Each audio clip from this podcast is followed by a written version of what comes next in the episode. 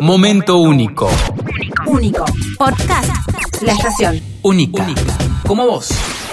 Hoy el tema es como que es un tema de principio de año, pero está recontra bueno que lo tomemos al final del año para Total, poder para, sí, poder sí. para poder ordenar primero lo del 2022 y ya proyectar el 2023. Hábitos y rutinas es el tema. Ya Exacto, lo exacto, sí, me, sí. me encanta porque yo lo debo titular al bloque y muchos del otro lado diciendo, uh, o así, uh, uh, hábitos, Ah. rutinas. Hábito.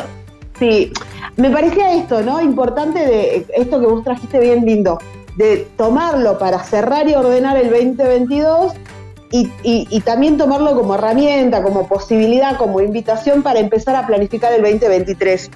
Genial, bueno. Básicamente, Sí, Sí, yo básicamente qui- quisiera como ordenarles algunas ideas. Los hábitos son conductas aprendidas, generalmente repetitivas, que se hacen en automático y que cuanto más hago, más se fijan.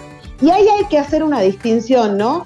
Cuando yo automatizo esos hábitos, no necesariamente es que haya adquirido hábitos, por decirlo así, positivos o saludables. También puedo automatizar, rigidizar y repetir sin darme cuenta hábitos que no son tan saludables. Como por ejemplo, me acostumbré todas las noches antes de irme a dormir a comerme un chocolatín claro. o un caramelo, O, ¿no? o comida Bueno. chatarra para cenar. eh, O la- comida a- la chatarra. costumbre de pedir comida delivery. Es una costumbre también, O- ¿no? Un hábito. Total, un hábito que sea y que en este caso se estandariza, se automatiza y no es tan saludable. Voy a poner un ejemplo sin dar marcas de gente que te dice yo sin determinada bebida gaseosa no puedo arrancar el día. Sí, ¿no? conozco. Y conozco. desayuna, perdonen mi horror porque esto tendría que ser televisión porque mi cara realmente sería de espanto, desayuna con determinada bebida gaseosa. Sí, sí, ¿Y qué sí. te dicen? No lo puedo evitar desde siempre, desde toda la vida, ¿no? Con todo lo que eso implica. Entonces, yo puedo tomar hábitos y estandarizarlos, automatizarlos y que sean saludables y no saludables. Entonces, la primera tarea sería poder hacer una lista de cuáles son los hábitos que muchas veces al hacerlos en automático pasan en transparencia, quiere decir que no los vemos, hacer una lista de aquellos hábitos que repetimos diariamente y poder empezar a hacer la distinción entre los que son saludables, funcionales, positivos para nuestra vida y aquellos que no. Profe, Justamente los sí. hábitos, sí, perdón, No, profe, yo no, no es que sea chupamedia, pero el hábito o pensar los hábitos a nivel mental no nos sirve. Es hoja y papel, hoja y lapicera, ¿no? total. Usted siempre adelantado, Martín. Ah, gracias, gracias. No es que, que sea chupamedia ni nada por el estilo, ni me quiera hacer el bocho, ¿no? Pero digo, muchos No, muchos van a querer hacer este ejercicio mentalmente y es lo creo que lo peor porque decimos tres, no nos acordamos lo siguiente y se nos borran después eh, los que nos habíamos acordado. Totalmente. Chicos, acá es volver a la vieja usanza del cuadernito que venimos diciendo desde siempre. Ok. El cuadernito ayuda un montón. Entonces yo ahí hago la lista y cuando yo identifico aquellos hábitos que no son tan saludables, voy a empezar a trabajar para desprogramarlos y los que son saludables son los que nos van a permitir sostener para poder concretar proyectos. Bueno, entonces hago dos columnas, ¿puede ser? Por ejemplo, Bien. sí, hago dos columnas. Ya la, a ver, capaz que estamos dando una tarea que es inmensa, porque ya la sola tarea de poder hacer la- las listas es enorme.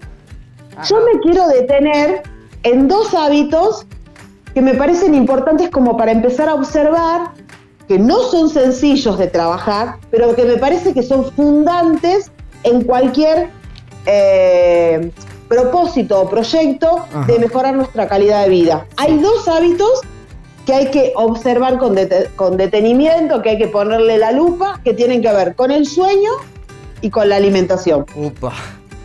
Qué tema. Así, Sueño Pequeñito. y alimentación. Son dos palabras, pero tan amplias. totalmente. Solamente dejarles hoy unos tips sobre sueño para que empiecen a observar y la semana que viene recurriremos a observar algunos tips sobre alimentación, si ustedes me lo permiten. Me parece espectacular. Me parece que también está bueno tener unos días porque uno piensa que este tipo de cosas, de ponerse con una hoja y una lapicera, es hacerla en el momento y no, por ahí hay algo que te acordás eh, al día siguiente o a las horas siguientes y la podés anotar, ¿no? En ese cuadernito, papelito. Totalmente, por, esto la- por eso esto es la idea de escribir, de tener esta bitácora, este, este diario de trabajo personal, porque como vos decís muy bien Martín, no es una cosa que vaya a salir en automático, porque justamente cuando yo le pongo atención a algo a lo cual voy a tener que dedicarme, a lo cual voy a tener que estar atento para hacer las modificaciones, cambiar justamente los hábitos, muchas veces aparece la resistencia. Entonces, si yo digo, bueno, a ver, hago rapidito la lista, porque así ya cuando se comienza el 2023, en el, el 2 de enero, eh, ya le presto atención. Claro. No es tan automático ni es tan mecánico. Usamos esto del cambio de año como una cuestión más simbólica en realidad. Y les quería contar algunas cuestiones del sueño, que de hecho nosotros en algún momento cuando hablábamos de cómo cuidarnos a la hora de estudiar y demás, hablamos de algo de esto ya. Básicamente, hay una cuestión que es una cuestión neurobiológica que es ineludible, que no podemos, digamos, de- desconocer, que es que nuestro cuerpo a determinada hora del día empieza a segregar melatonina. Que esto va a tener que ver con el atardecer, empieza a perderse el sol, el sol hace que cuando el sol, digamos, se pierde, el cuerpo interpreta, esto es ancestral de nuestros países, de nuestros antepasados de las cavernas, cuando Sí. se pierde el sol es la hora de resguardarse, la hora de descansar, de protegerse, y es cuando empieza el cuerpo a segregar melatonina y nos empieza a decir es hora de descansar. ¿Qué pasa? Le empezamos a mandar señales confusas a nuestro cuerpo y a nuestro cerebro. ¿Por qué? Porque nuestro cuerpo empieza a segregar melatonina y nosotros empezamos a prender luces, a usar pantallas, a, aumentar el volumen de la música, a tomar determinadas bebidas con azúcar o alimentos con azúcar. Entonces, por un lado, el cuerpo está diciendo es la hora de descansar, se segrega melatonina y nosotros empezamos a mandarle toda la información confusa. Muy bien. Y Eh, ahí es cuando se empieza a alterar, por así decirlo, el ciclo biológico natural de descanso. Perfecto, que deben ser algunas personas de excepción que conozco, amigos, amigas, que duermen de día, viven de noche, querida. Eso me pasa muy seguido de conocer gente, Coli. Totalmente, totalmente, que por un montón de razones han ido alterando todo su hábito de sueño y en realidad, más allá de que nosotros lo podamos tomar como hasta como risa, y de hecho pensemos en 2020 cuando los hábitos de sueño de todos se alteraron, ¿no? Sí. Y, y- y- y había 70 memes dando vuelta alrededor de me duermo a las 4 de la mañana y a las 10 estoy almorzando y a las 2 de la tarde estoy haciendo una, no sé. Digo, ir revisando los hábitos de sueño tienen que ver con cuidar nuestro cerebro y cuidar nuestro cuerpo. No es una cosa de solamente me voy a dormir más temprano.